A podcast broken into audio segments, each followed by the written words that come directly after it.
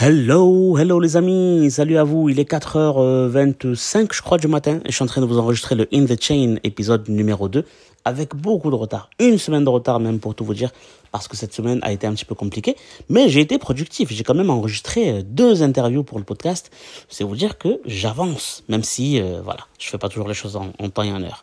Mais rassurez-vous, l'interview euh, qui devait être diffusée aujourd'hui le sera sans aucun problème.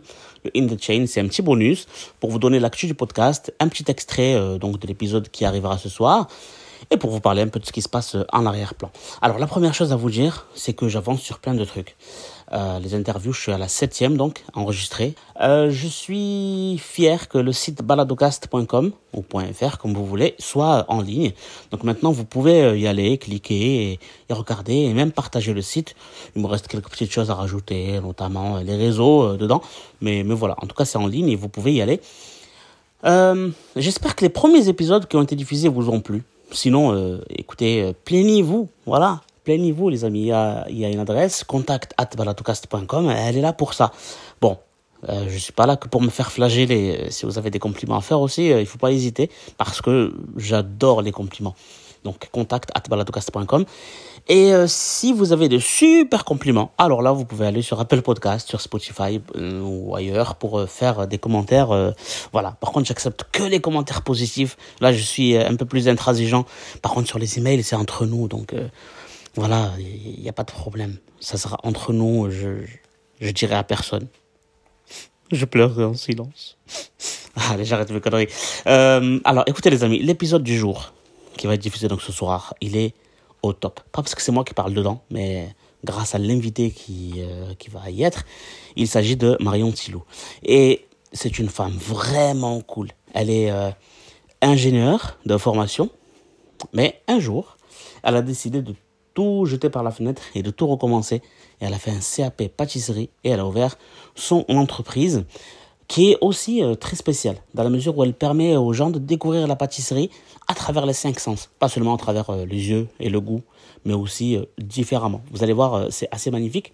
Je vous préviens aussi, J'espère que vous aurez mangé avant d'écouter ce podcast parce qu'il donne quand même faim à un certain moment. Comme toujours, ce que je vais faire là maintenant, c'est vous mettre un tout petit extrait de une à deux minutes, juste pour vous donner une petite idée et puis, vous retrouverez l'épisode intégral d'ici ce soir. Ouais, surtout je trouve qu'à une époque où euh, on dit aux gens de faire attention au sucre, qu'on consomme trop de sucre, pour moi il faut consommer des bonnes choses. Et donc il faut consommer des choses qui viennent de l'artisanat, qui ont été euh, ouais, créées par des pâtissiers qui, pour moi, c'est plus que des artisans, c'est vraiment des artistes dans leur réalisation. Et c'est un travail qui est vraiment difficile, la pâtisserie. Euh, moi, j'ai fait mon CAP dans ma cuisine. Euh, c'était simple, mais ça a rien à voir avec euh, être dans un labo et sortir 30 kilos de crème diplomate, 60 kilos de pâte feuilletée, faire ses croissants. Tout ça, c'est quand on voit le boulot qu'il y a derrière un croissant qui est vendu 1 euro, 1 euro 20. Euh, c'est incroyable en fait, on se, on se rend vraiment pas compte. Et c'est toujours, enfin pour, pour la majorité d'entre eux, c'est toujours des passionnés. C'est-à-dire qu'ils ont vraiment l'amour de ce qu'ils font et c'est pour ça qu'ils se donnent autant. Et, euh, et donc moi, j'ai aussi envie de mettre leur travail en avant. C'est pour ça que dans mes parcours, euh, je mets pas forcément des gens très très connus. Il y en a qui sont un, petit peu connus sur Paris, qui ont, des boutiques qui fonctionnent bien. Et puis d'autres qui sont vraiment des, boulangeries, pâtisseries de quartier, mais qui font un job, enfin un travail euh, dingue quoi. Du, du, du produit, d'aller chercher euh, la bonne farine, le bon beurre, des vrais œufs, euh, du vrai chocolat, et, qui sont passionnés. Donc euh, voilà, tout ça c'est mmh. c'est aussi pour mettre leur travail en, en valeur quoi, et, pas.